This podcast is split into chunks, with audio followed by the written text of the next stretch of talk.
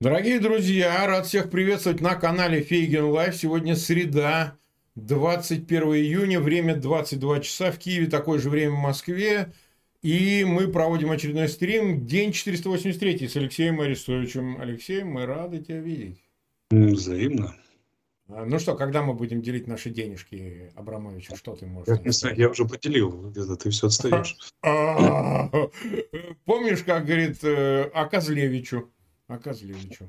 А, ну что же, у нас э, зрители уже собрались. Просьба, пожалуйста, размещайте ссылки на этот эфир в своих аккаунтах в социальных сетях, в группах. Обязательно ставьте лайки, это сильно поможет распространению эфира. Ну и, конечно, пожалуйста, подписывайтесь на канал Фейгин Live. Вот э, слабо, слабо как-то вы подписывайтесь. И, конечно, канал Алексея Арестовича. В описании к этому видео по его имени вы можете найти его, ссылку на его канал.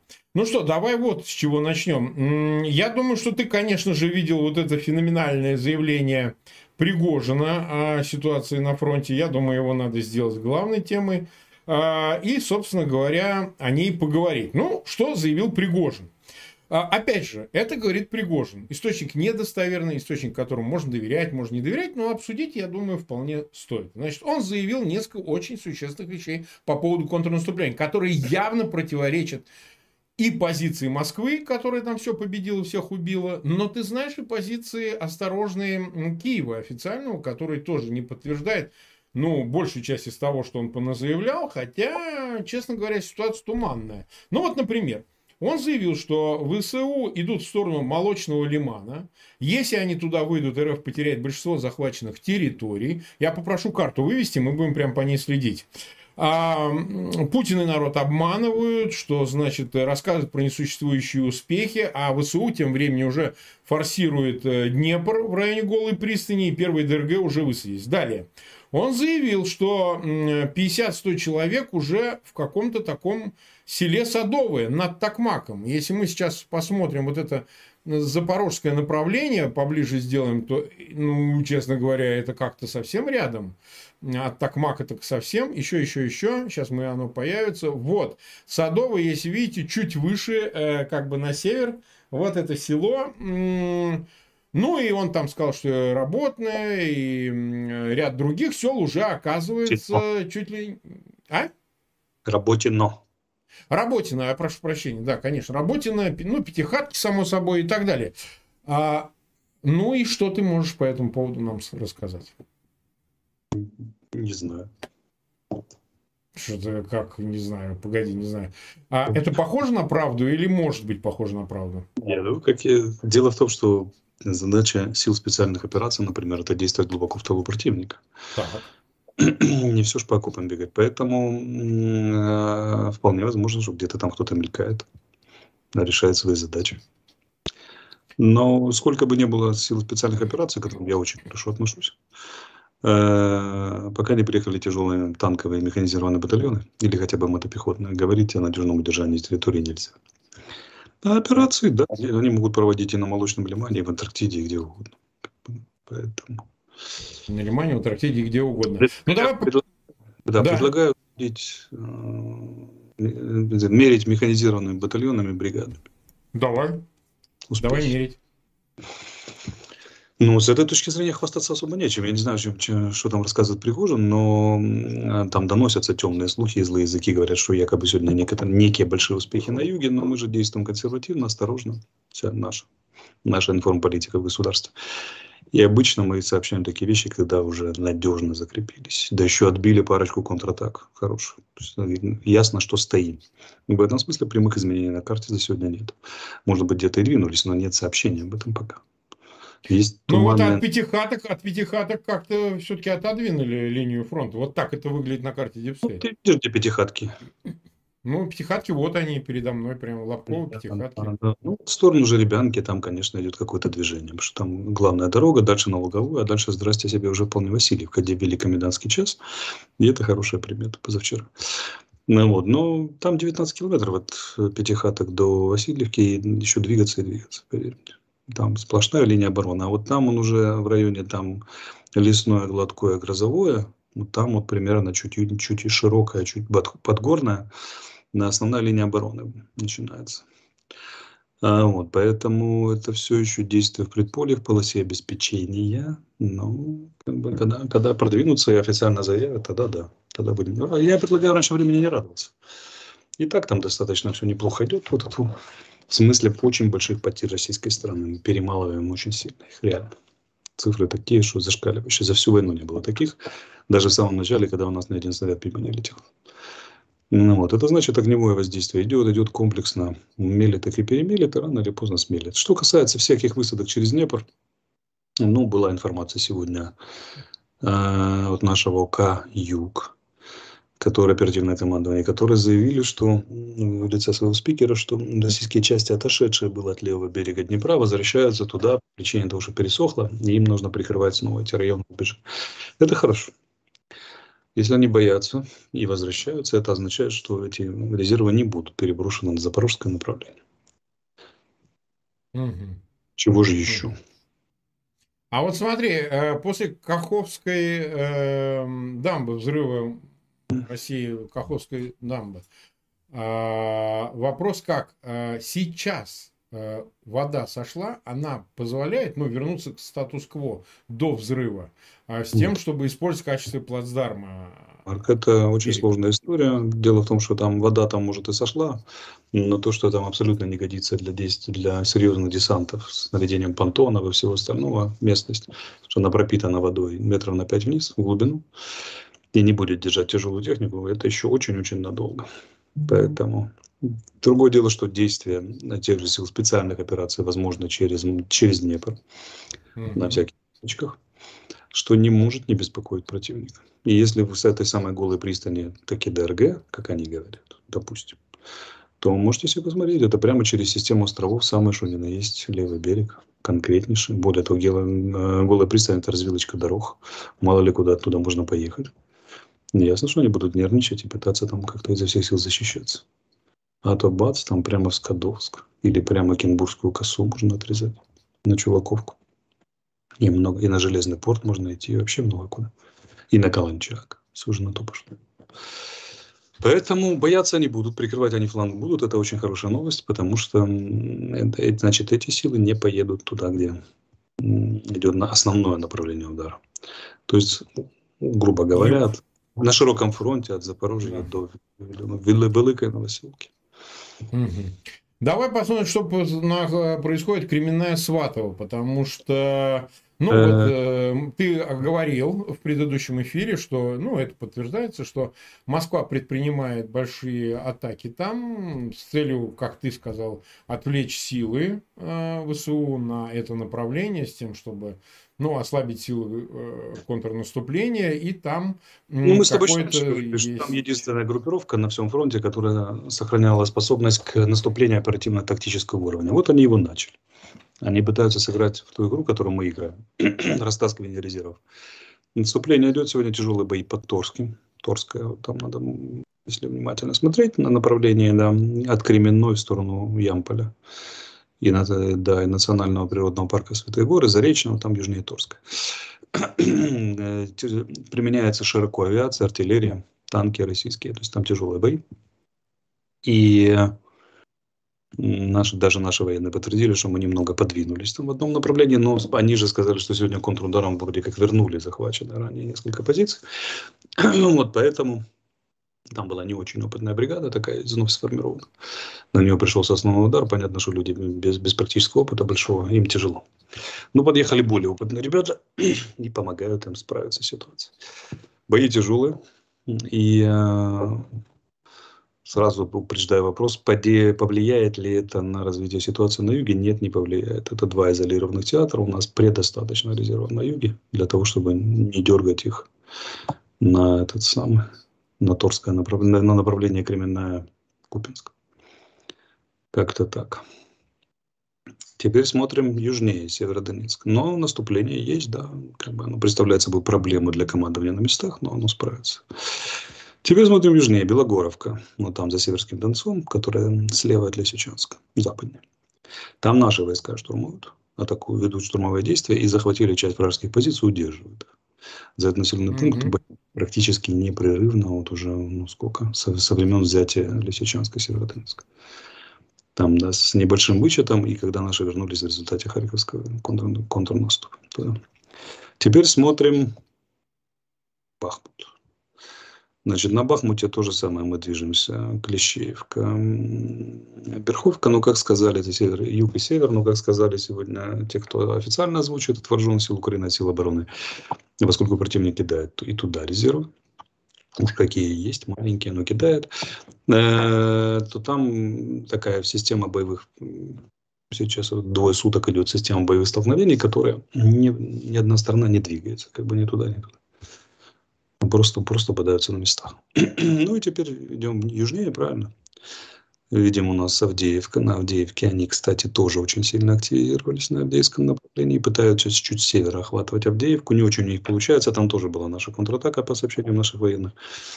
Э, точнее, контрнаступательные действия, которые слегка ситуацию исправили. Но они перенесли, россияне перенесли усилия. Чуть-чуть сменили направление и опять пошли бодаться изо всех сил. Теперь смотрим, ну, понятно, они там Бахмут пытаются повторить, только у них не выйдет. Теперь смотрим Маринка. Маринки тяжелые бои. Они там тоже смещают, направление приложения основных усилий, потому что Маринка тяжело им дается город. Пытаются южнее, ближе к трассе проскакать. А, вот. Ну и Великая Новоселка, Старомайорская, вот эта линия, Новомайорская. Там тоже идут бои. И э, уже вторые сутки российские войска как бы снова пошли в очередную волну контратак пытаясь выбить наши э, войска с тех, с тех позиций, которые они захватили, удерживали, либо куда они продвигаются. Это хорошо. Спешно подготовленные контратаки – это ровно то, что нужно. Потому что в них выбивается вооружение и военная техника. Недаром там одну из трасс в районе, например, той же самой Пятихаток наши солдаты прозвали второй Чернобаевкой. Битая техника установлена танками российскими. За Емеевский выступ идут бои, причем доходят до танковых боев. Говорят, там погиб командир танкового полка российского. Можем себе представить напряжение боев в таком случае. И э, если вот смотреть, отстраниться немножко и посмотреть, что происходит на юге, как главное направление, то вторые сутки идут российские контратаки. И наше, наше их отражение этих контратак. То есть российское командование ускорено сжигает ресурсы. Это хорошо. Это то, что надо. В какой-то момент так. окажется, что их не хватает. Угу. Хорошо. 150 э, тысяч уже нас смотрят. Мы э, почти 13 минут в эфире, 43 тысячи поставили лайки. Пожалуйста, просьба не забывайте, что нужно сразу же ссылки на этот эфир размещать в своих аккаунтах в социальных сетях, группах ставить лайки. Давай тогда э, поговорим о ситуации, связанной с последними заявлениями Пригожина, вот в контексте этого всего, что я сказал выше. Насколько мы понимаем, вот это заявление о 32 тысячах зэков, которые прошли, собственно, и мы с тобой это обсуждали, что он там над ними командир, и что, похоже, подписывать ничего не собирается ни с какими Минобороны, никаких контрактов. А, тем не менее, он продолжает свою линию, а, а, что, собственно говоря, атакует Министерство обороны и все остальное, хотя по виду выглядит так, что он ну, эту аппаратную битву проиграл. На твой взгляд, собственно говоря, за что он борется сейчас, вот чтобы здесь мы увидели. Кстати сказать, есть новость в догонку. Новость касается одного из его сотрудников. Вот совершенно феноменальная. Стрельба в кафе на, э, стрельба в кафе. На главу Ангарской Федерации бокса напал боец ЧВК Вагнер, но убил его друга. Президент Ангарской Федерации бокса Ракислов ранен в результате стрельбы, его друг погиб. Ну и дальше новость сообщает, что убили некого Аганеза Туманяна в Ангарске, стрельбу открыл президент спортивной организации бойцовский клуб «Ахмат», заметьте, а сам служивший в ЧВК «Вагнер», связанный с центром ЧВК «Вагнер» Василий Мурачев. Ну, видимо, мы подробно не будем это исследовать, но ясно, что в эти 32 тысячи дадут просраться, так сказать, а, аборигенам, самаритянам добрым, судя по всему, по всей России. Просто пока это еще недооценено, все горячо пока Ну, по-моему, это впереди. Вот, Был э... случай, когда вернувшийся бойцов Вагнера, азербайджанская мафия где-то там выставила на, на деньги в каком-то периферийном городке. Так. И, значит, доила, а те послушно платили. Так что жизнь, она такая штука. Разнообразная. Разнообразная. Разнообразная. Ну и э, в контексте, э, какая перспектива у Пригожина во всем этом? Борется, понятно, за что он борется. Борется он за исключение. Чтобы для него персонально и для Вагнера сделали исключение и вставив, контракты заключили ага. все с Министерством обороны, кроме них самих. Им гораздо э, приятнее заключать контракты с Минобороны Центральноафриканской Республики, например, или Судана, или Мали. Зачем им вот это вот непонятно российская Минобороны? Ну, вот. Угу. Реально, Ты считаешь, что... он добьется этого или нет? Дают золото алмаза. Не знаю, добьется ли, но борется изо всех сил. Посмотрим. 1 июля, июля не так далеко. Вот уже буквально угу. чуть. Как-то так.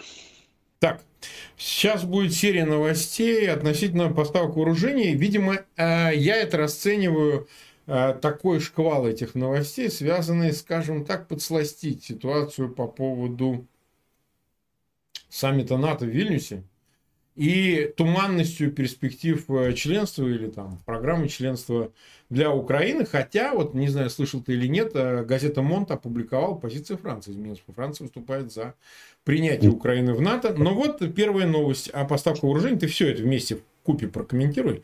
В Пентагоне поведоми, э, сообщили, что переоценили, э, то есть 6 миллиардов долларов пакет помощи Украине. 6,3. 6,3, да. Ну и что это означает, что Соединенные Штаты, так сказать, э, мають більше додаткових коштів, они же давай, вважалися. Давай, давай скажу пару. Значит, чтобы, уже да, на, я на, уже сбиваюсь. В традиционном языке, да, на котором мы ведем передачу. Значит, Пентагон переоценил 6,3. Значит, по их словам, получается, что они поставляли, условно говоря, машины такие, как Брэдли там, или любую другую вооружение по заводской стоимости. Ну, как, как, как она продается с завода потребителям. А они же продавали, поставляют вооружение, ну, как правило, не первой свежести которое было на хранении и так далее, или снималось с вооружения, а стоимость его значительно меньше, потому что оно уже эксплуатировалось. И они нашли 6,3 миллиарда, когда пересчитали. Это означает, они же сказали, что до конца этого года они смогут поставить финансово, напоминаем, заканчивается когда у нас? Осенью, правильно? Да. Они смогут поставить вооружение военной техники на 6,3 миллиарда более, чем они поставили до сих пор. Это грандиозная прибавка, очень большая. И как бы мы все радостно потираем руки в этом смысле. Я вижу еще две причины, не кроме пилюли за Вильнюс. Ну, Сейчас ты идет... согласен, что пилюли за Вильнюс есть некоторые? Ну, как, как одна из причин, возможно. Сейчас этот самый, идет же в Лондоне конференция по восстановлению Украины, большая, да, очень да, да. И все вот эти пакеты финансовой помощи, военной помощи, которые там разбрасываются широкой рекой сеятеля, это в рамках этой конференции. Потому что конференцию всегда надо с подарками, правильно? И третья причина, это показывают э, Путину, который успел объявить там про серьезные потери, что заглохло, не наступается и так далее, что поддержка не ослабнет. И как продолжалось, так не просто будет продолжаться, а будет усиливаться. Угу. Перспективе. Ну, вот немцы, например, да, сегодня. Они же тоже объявили об очередном пакете помощи. Раз, там, да. Угу. А, Поэтому... Нет, ну смотри, я, извините, я перебью, США предоставит Украине дополнительно 1,3 миллиарда долларов финансовой помощи, это, это помимо. Это финансовые, финансовые. Об этом конференции в Лондоне по, на, на восстановлении Украины сообщил госсекретарь Энтони Блинкен. Он с Пекин туда прилетел. 500 на а, инфраструктуру, 500 да. на, ну, понятно, с, с долями, 500 на, этот самый, на а, помощь в энергетике, восстановление энергетики, стабилизации. Угу, угу. Великобритания объявила финансовую помощь в течение трех лет 3 миллиарда долларов. Европа объявила 50 миллиардов долларов в течение, евро вернее, в течение пяти лет, по-моему, насколько я помню. А, вот. Ну, в общем, да, засыпают подарками. А за всеми этими подарками стоит очень мощный сигнал, что как поддерживали, так и будем поддерживать, еще будем усиливать. Причем финансово стабилизировать, в смысле вооружения военной техники. Более того, объявила, что три страны объявило, три государства готовность строить военные заводы на территории Украины. Угу. Польша, Германия и Великобритания, насколько я помню. А, вот, они сказали, что будут строить здесь военные заводы, и это очень сильная история. До этого мы слышали только про Рейнметалл, про танки от немцев. Да. Но вот у нас, оказывается, еще интересно эти самые инвестиционный меморандум на 840 миллионов, миллионов евро подписали с Европейским инвестиционным банком. Это объекты муниципальной инфраструктуры, школы, больницы и все остальное. Ну и общий консенсус, по словам нашего премьера да, Шмыгаля, что восстанавливать это надо на, на российские деньги. 500 миллиардов российских активов заморожены на Западе, на них всерьез рассчитывают. Вот, ну, оно и логично, правильно. Вы разрушали, вы и восстановите. Просто понятно, легко запомнить. Ну, это да, это элементарно вообще, но сегодня Вандерляйн, Фондерляйн заявила о том, что пока не найдено юридического обоснования, как э, конфисковать эти ну, активы. Ну, Ты слышал, наверное, это заявление? Одиннадцатый пакет санкций тяжело согласовывался, но согласовались, пошел белый дым сегодня вечером. Да. А, его согласовали одиннадцатый пакет. Давай его да. Там будут на противодействие обходу санкций и уточнение отдельных позиций. Кстати, есть интересные цифры. Ну, не секрет, да, что я говорил несколько раз, а теперь уже офис официально заявил, что львиную долю продукции, которая летит нам на голову, в да. шахедах и ракетах составляет продукция американских фирм. Увы ах, которые обходят их. Так вот, сегодня добрые люди взялись и посчитались, во сколько же обходится американцам вот эта вот история. Значит, формулу все рассказывать не буду, но логика такая. Значит, американские производители чипов, которые поставляют их в Российскую Федерацию через обходные пути, зарабатывают 1,3 миллиона долларов в месяц на продажах чипов для ракет. А бюджет США, американский бюджет, тратит для, для того, чтобы купировать эту угрозу, то есть на наше ПВО, 251 миллион долларов, 190 раз больше. Дорогие американцы, если вы нас слушаете, и, ну, мы вам и другим способом найдем эту информацию, как, как, объяснить, как это довести. А это вам так, как бы нашему зрителю, чтобы подумали, как это работает и во что обходится. Америке ее неспособность до сих пор закрыть, закрыть лазейки для санкций. Но ну, отключился Евросоюз, это уже хорошо, потому что они влияют и влияют в значительной степени на своих производителей через которые, и поставщиков, через которых идет через цепочку. Посмотрим, как будет действовать этот одиннадцатый пакет, но это большой шаг, потому что прецедентов наказания за серые схемы в мире было очень-очень мало. Можно сказать, практически вообще не было. То есть всегда да. вот санкции, ну, понятно, что не всегда обходятся, а дальнейшая охота на серые санкции, мы говорили, да, это надо разрушать цивилизационное ядро, принципы свободной торговли, это очень сложно. Но видите, они нашли способ это сделать, и это не может не радовать, лихая беда начала. Значит, будет 12 еще более уточненный и так далее. А сколько разговоров было про этот 11 пакет санкций? Ну вот же, да, и там есть еще один пункт. Там э, вводятся санкции против э, лиц, которые связаны с эвакуацией детей. То есть продолжают бить в больную рану. А последний капля, это МИД Нидерландов заявил, а последней каплей, я знаю, что, думаю, что думаю, стало? Mm-hmm. Решение Госдумы о том, чтобы создать комиссию, или как они там ее назвали, которая займется расследованием э, издевательств над детьми на, на территории Украины. Как бы, да, следствие решило выйти на самих себя. А, вот, они же отыгрывают вот эту вот очень больную болячку Путина, связанную с обвинением. Ну, безусловно, безусловно. Ну, вот им заполировали сегодня сразу. Нет, но доходит информация, что Путин, Путин очень болезненно и сам ордер воспринимает за военный преступление, и, и, и в еще большей степени, что это именно по детишкам пошло. По депортации детей с территории Украины. Для него это такая соднящая история по многим причинам. Вот, поэтому он предпринимает невероятные усилия, дабы, с одной стороны, демпингануть сам ордер, да, что ордер бумажка, а с другой стороны, как бы идут тайные переговоры о том, что детей там отдать, ну, известно, так сказать, какой-то Ну, еще земляничка, да, земляничка на вишенку сегодня. Комитет по иностранным делам Палаты представителей США поддержал двухпартийную резолюцию mm-hmm. 408 с призывом к администрации Байдена немедленно предоставить Украине ракеты «Атакамс» имеют радиус больше 300 километров, что позволит украинским силам наносить удары по территориям, которые держат россияне, заявил Майкл Маккол. Как видим, да, республиканец. Как видим... Э, Он глава республиканской глава группы. Большинства. Да, да. Вот да, по поводу того, что республиканцы не поддерживают Украину, и они придут к власти, и все, сразу поддержка прекратится и так далее. Вот вам абсолютно ясный сигнал. Не, ну Маккол последовательный тип, там уже давно. Да. Вот как заявил недавно один их очень серьезный представитель, который всерьез рассматривает как возможного кандидата в президента или вице-президента, он сказал, я сначала христианин, потом американец, и только потом республиканец. И здесь у нас как бы... Ну все. да. Как бы все, все очень четко. Как Голда Мейер сначала сказала, что я сначала, вернее, как Киссинджер сказал, я сначала американец, потом госсекретарь США, а потом еврей. А Голда Мейер сказала, в Израиле пишет справа налево вообще. Это да, это да. Так, э, э, мы... Но тоже она, маленькая новость, но она очень показательна. Давай. Э, сообщили, что одна из американских фирм будет перестраивать а, сейчас американских или европейских, сейчас посмотрю, заключила контракт на то, чтобы, ну не суть важно, одна из западных фирм заключила контракт на то, чтобы э, поставить на наши вертолеты новейшее оборудование, предупреждающее поражение ракетами. И с такими намеками, что как бы там система управления огнем этих вертолетов не перестраивалась бы еще. Там можно по-разному прочитать это, но если это будет, то, то это означает много чего интересного. Например, резкую возрушую эффективность этих вертолетов и устойчивость на поле боя. Но не это главное. Тут производитель э, американских ракет «Воздух-воздух» «Авраам», разнообразных, это ракеты средней дальности, они в зависимости от модификации от 70 до, 100, до 180 километров летают, если там АРМ 120D идет речь. Так вот, они резко увеличили производство. И так не сильно стесняясь, сказали, так мы, собственно говоря, для Украины. А речь идет от модификации от полутора тысяч до трех тысяч ракет. Тремя тысячами ракетами «Авраам» похоронить всю российскую авиацию без исключения можно раз пять.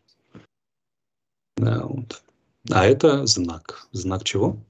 Ракета же воздух-воздух, что самолетики, которые способны их запускать, это очень интересная ракетка. Она так, с активным ну. радиолокационного самонаведения. Наводить ее можно двумя способами. Либо летает самолетик сзади такой симпатичный и наводит, называется АВАКС. Либо мощная портовая РЛС должна наведение стоять, которая этим занимается. Она есть только у западных самолетов типа F-15, F-16, F-18.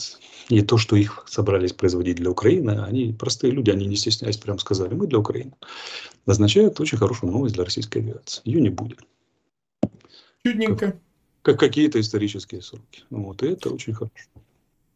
А, вот смотри, что хочу сказать. А, а, хочу сказать о следующем. А, сегодня появилась новость, информация о о том, что три беспилотника якобы сбиты в Подмосковье. Да, то есть, э, ну, что ли, они а, сбиты с помощью рэп. Ну, и разные по этому поводу препирательства, выяснения и так далее, и так далее, и тому подобное. А, насколько, на твой взгляд, вообще говоря, да, и одновременно же заявлено, же, значит, на одном из военных салонов, что Украине удалось создать ракету а, с дальностью тысячи километров. Укроборонпрома. Ракета и беспилотник это очень А беспилотник, извини, извини, это я заговорился. Я Они очень Конечно, сильно беспилотник, да, тысяч, тысяч, тысяч километров беспилотник, конечно же. Да. А вот и у нас контекст. Контекст следующий. А, но значит ли это, что беспилотники украинского производства, неважно, какие в них узлы детали, может, они вполне себе и иностранные, ну, в общем и целом будут э, э, долетать э, на тысячу километров. Говорят, в Севастополе какие-то бахи с, с вечера, когда да, мы садились за эфир непонятного происхождения, но, говорят, очень громко бах. Будут, обязательно будут. Это тут же Шойгу в ответ разразился, он сказал, что по его данным, Украинцы хотят Шторм Шредов запустить по Крыму. И Химарс говорит, и мы уже как ответим по центрам принятия решения, уж как в этот раз разрушим. Ну, и...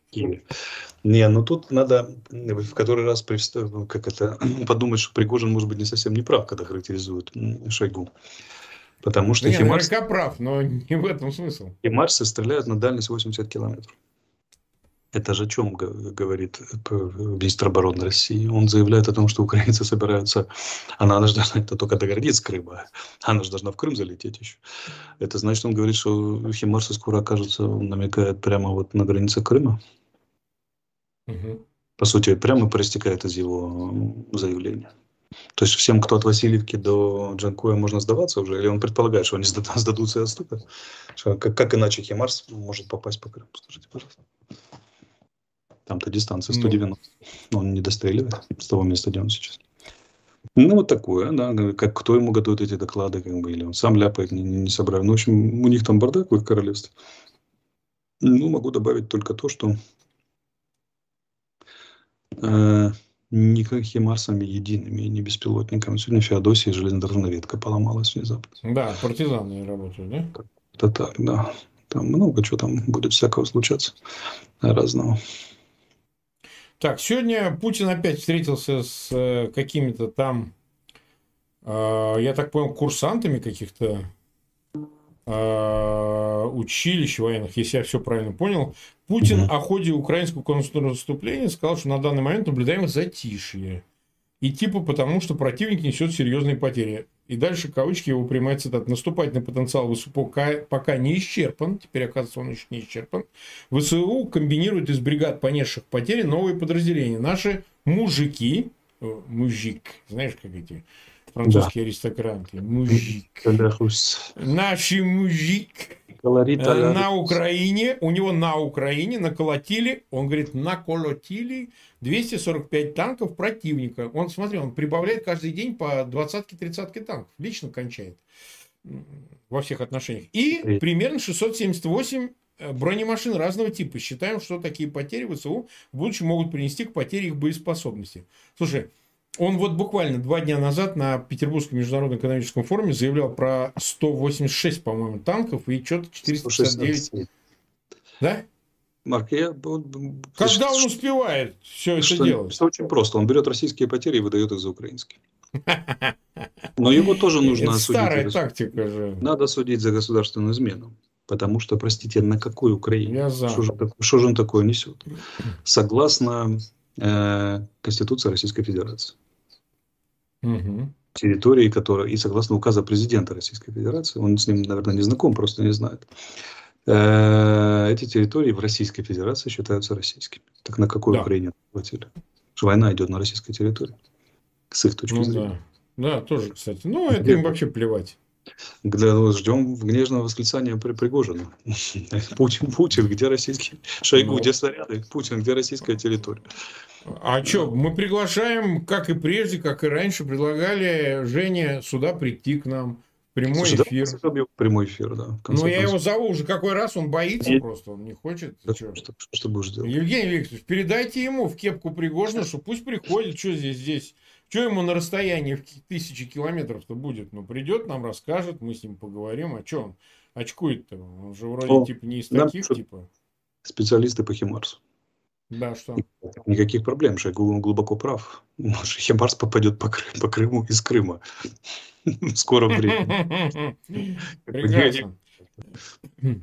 Так, у нас следующий блок. Вот мы э, уже 33-ю минуту общаемся, значит, издеваемся над российским руководством. Давай поговорим о Путин. Сделал еще одно заявление. Видно, в ответ на байденовское заявление о реальности угрозы ядерного удара, он заявил сегодня, Россия продолжит развитие ядерной триады. Больше половины РВСН оснащены комплексами ЯРС. Теперь вот ЯРС. Раньше были кинжальчики и теперь Ярсы. В ближайшее время на боевое дежурство заступит комплексы «Сармат» с новой тяжелой ракетой, заявил Путин. Ну, смотри, до этого, значит, э, были заявления и Путина, и Лукашенко о размещении ракет на территории Беларуси, ну, ядерного оружия тактического. Потом Путин, значит, на, на вот этом э, Петербургском международном экономическом форуме заявил о том, что, ну, теоретически всегда все возможно, и война и удар ядерным оружием, но типа мы пока не собираемся, что-то такое. Хотя как-то это невнятненько. И тут же спарировал Байден, заявив о том, что, слушайте, ну, все реально, все реально. Правда, он говорил это так же, как и о реке Колорадо, которая высохла. Но, тем не менее, как бы там ни было, он ясно, прямо, четко выразился о том, что угрозы Путина относительно ядерного оружия реальны. Ну и вот что ты вообще по этой ситуации думаешь? Ну, мы имеем заявление Буданова, который сказал, что не применят они оружие. Не волнуйтесь. Поэтому там, конечно, идиоты, но не все. Точнее, далеко. Но что есть разные. Многие считают, что там все идиоты объявлены. Поэтому, как посмотрим. Ну, понимаешь, гораздо легче занять крайнюю позицию. Всегда сказать, и сказать, что нет, сто процентов не применит, б, сто процентов применит. Но это соблазн, который мы преодолели. Я считаю, что вероятность применения есть. Главным условием является заход украинских вооруженных сил в Крым.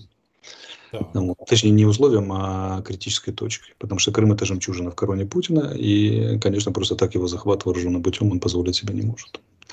Он попытается прибегнуть к ядерному шантажу, приведением, например, повышенной боевой готовности, угрозами, соответствующим попыткам воздействовать на миросообщество. Но я все-таки склоняюсь к этой точке зрения, что ядерного блефа будет много, а применение может состояться только при определенных исключительных условиях. а, потому что китайцы против. Очень сильно. Я да, думаю, китайцы что очевидно против. Байден говорил как раз для китайцев. Очевидно, когда Блинкен был 10 часов наедине с ними, с китайскими чиновниками, они достигли определенных соглашений, в том числе по ядерному сдерживанию. И президент потом сказал это одновременно, президент США заявил это одновременно для того, чтобы как бы, ну что ли, подсечь рыбку. То есть с вами там кулуарно договорились, а вот я делаю публичное заявление, и вы вынуждены будете реагировать на это все. Как бы, на еще раз, еще раз говорить с Путиным по поводу ядерного сдерживания. Китайцы категорически против. Они считают, что это очень ложный и ненужный ход. Опасно. Как против индусы. Я думаю, турки против. Это три основных внешнеполитических и экономических партнера сейчас, которые обеспечивают устойчивость режима Путина. И ссориться с ними – большой вопрос. Ну, а дальше идут всякие военные рассуждения, о которых мы рассуждали миллион раз вслух, что стратегическим они бить не будут, тактическим либо массовое применение сработает, либо и то. Оно сработает только для наступления, для обороны оно не годится совершенно. А, вот. Э, а массовое применение – это уже опасность радиоактивного заражения Европы. Она будет реагировать, Соединенные Штаты будут реагировать. И вообще создание прецедента применения ядерной державы оружия против неядерной державы как бы в нарушение всех договоров, вообще всей базовой рамки, на которой держится этот мир безопасности, никто, конечно, не позволит. Ну, поэтому, я думаю, им дадут все сигналы, нужные для того, чтобы не применять. Но если применят, дальше план Б. Я думаю, им понравится. Ну, погоди, но этот план Б никем не озвучен. Сейчас момент, когда если бы публично Бен было сказано, Ходжес. что будет за, Бен конкретно. Ходжес. Ну, Бен Ходжес неофициальное лицо. Неофициально, так такие вещи озвучиваются через неофициальные лица. Все бывший, бывший командующий американскими войсками в Европе. Это не, не просто Нет, мы это все понимаем, мы с ним общались с тобой, но, но вопрос же в другом, что а, вот здесь сейчас та стадия, когда если бы это было обозначено публично, что да, мы убьем Путина, то это уже серьезно бы обсуждалось. Ну, неважно, в каких выражениях это было бы выражено. Убивать Путина. Надо убить российскую армию, тогда убить Путина будет гораздо... Российскую армию, пусть, не важно, я условно да. говорю. А что будет за применение ядерного оружия? Понимаешь? А это все хорифик и так далее, это все, конечно, Э, хорошо, это как бы звучит устрашающе, но мы не понимаем, что будет сделано в ответ. Потому что всегда возникает соблазн, да ничего не будет, понимаешь, Я у российской страны. Склонен верить Бену Ходжесу. А, понятно. Который, помню, напомню нашим зрителям, которые, может быть, не помнят, э, звучит так что вынесут весь Черноморский флот и все, все российские войска на территорию Украины в ноль. Ну, я помню его план, да, он рассказывал. Замечательная история. Дальше мы спокойно дойдем до Владивостока, прихлопнув пару, пару дорог, по, вернее, пару, пару этих самых, пару патрульно-постовых машин по дороге. Все. Там не, Хорошо, не на твой... матушку Россию, можно Москву. Последствием вот, вот этой эскалации, на твой взгляд, может быть э, то, что ряд стран прибегнут к своим собственным исследованиям в области ядерного оружия и попытаются ну, стать пороговыми странами. Пороговые страны, которые стоят на пороге. Пороговые, Бразилия, да. Саудовская Аравия, там... Не, ну будет да, Япония, в конце концов. Да, Южная Корея и так далее, и так Южная далее. Корея, Тайвань. Тайвань через грандиозный соблазн, потому что ящичек Пандоры открылся, оружие применили, значит, как бы могут применить... Нет, распространили, передали не ядерной да. стране. Да, тут единственный способ, да, какой, значит, всего этого обеспечить ядерное сдерживание. Так тут же вопрос другой. Украина -то получит полное 101% э, Хорошо. Да, допустим, на, на создание... Украина может создать ядерное оружие? Можем. А в какие сроки? В короткие. Это благодаря тому, что ядерная промышленность э, существует в Украине? Это потому что, ну, там как бы, некоторое, время, некоторое время займет получить обогащенный уран, но это же так. всякое разное там, да, еще мало где этот уран валяется. Идешь, а он бочка с ураном, классно. Ну, Или там, уже, точнее, не уран, а оружейный плутоний, ну, смотря какой создал. Ну, суть не важно. Важно, что можем. Ну, то есть, а, если Украина останется один на один с проблемой, она может тайно, конечно, не открыто, тайно, против нас, но создать. Против нас применили ядерное оружие. Да. Как бы, да. Ну, какие вот варианты для защиты теперь? Ну, никаких, тут, кроме Тут надо за один день нас принимать в НАТО. Это одна гарантия. Или мы уже тогда будем создавать ядерное оружие, потому что других гарантий нет. Но выглядит, кстати, сейчас ситуация очень похожим образом, что если вы нас сейчас не примете, а что вы нам оставите тогда? Это зависит. Если не будет ядерного оружия, тогда перевооружение на натовские типы вооружений вообще и смычка военно-промышленных комплексов, они дают достаточно гарантии безопасности в конвенциональной войне. Потому что западное оружие на, на голову выше российского, на то и на две. Ну, то есть превосходство обеспечивает техническое. А если применено, то тут уже такая интересная историческая поворот веточки. Придется уже как-то ковать ядерный щит самостоятельно. Думаю. Ну, потому что вопрос стоит серьезно, получается. Ты же сам сказал, что... У тебя применили ядерное оружие. Ну, какие варианты? Еще применят, если мир не отреагирует, правильно? Что, и ядерное оружие необходимо для сдерживания. Оно как раз и нужно для того, чтобы его не применили, а не вот когда как раз, как раз вопрос будет поставлен вплотную. Так что из этого возможного гипотетического применения следствие миллион разных. И они часто могут быть неожиданными для, для самих применяющих. Mm-hmm. Хорошо. Э, мы почти 41 минуту в эфире. Последняя буквально тема. Надо отдать должное, что прогноз твой близок относительно ЮАР, э, того, что вся эта история была затеяна для того, чтобы дать возможность Путину приехать безболезненно в ЮАР, мы же посредники, у нас же Африканский Союз, они вот сегодня заявили, что в августе он может приехать. Но это опять же, повторяю, это не единственная проблема наличия ордера, который э, юрисдикция МУС, э, распространяющаяся на ЮАР, может быть реализована. Они уже, понятно, сейчас делают все, чтобы этого не произошло. Но на твой э, все-таки взгляд, э, Э, инициатива-то провалилась Африканского Союза, ее никто не поддержал, ну, не было... Киев, ну и Москва, в общем. Изначально эта инициатива была только для одного, чтобы они получили возможность не, не предпринимать антипутинских санкций в любом варианте что приглашение на саммит, что в принципе не участие в этом, пользуясь, закрывая статусом посредника, как, как мы сказали уже, договорились, что э, дипломатические конвенции Венская и Копенгагенская предусматривают, что посредник не должен предпринимать, да и стороны, участвующие в переговорах, не должны предпринимать действия, которые подрывают саму основу этих переговоров, саму логику. А уж тем более посредник. Он будет прикрываться этим статусом в ближайшие два столетия. Я рассказываю, так мы же их мирим, ну куда, ну что, вы всерьез хотите? Ну, да, да, да. Конечно, мы ратифицировали Венский статут, но мы же посредники, ну как мы вот. И он же не один туда ездил.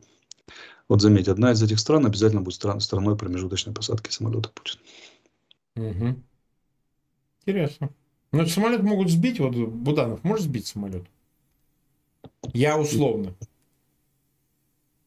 Вот я сейчас думаю, мы скажем, и они не полетят, ты понимаешь как? Я думаю, что это нетривиальная задача сбить самолет Путина. Сбить самолет Путина. Ну, я просто пытаюсь как бы спрогнозировать и реконструировать, если хотите, ситуацию. Вот так. Реконструировать это когда она уже произошла, это задним числом. Ну, а, мы ее, а мы ее до того реконструируем. Ну, хорошо, ладно. 220, а почти 2000 нас смотрят, 74 тысячи поставили лайки, время уже позднее, мы уже заканчиваем, поскольку 43 минут находитесь в эфире. Как обычно, просьба, пожалуйста, ссылки на этот эфир размещайте в своих аккаунтах в социальных сетях. А, в группах. Обязательно также ставьте лайки. Ну и подписывайтесь на канал Фейгин Live и на канал Алексея Арестовича. В описании к этому видео по его имени вы можете пройти и а, подписаться там тоже. А мы увидимся в субботу, как я понимаю, да? В субботу в 22 часа, как обычно, на том же месте. Дорогие друзья, всем пока. Увидимся в субботу с Алексеем. До свидания.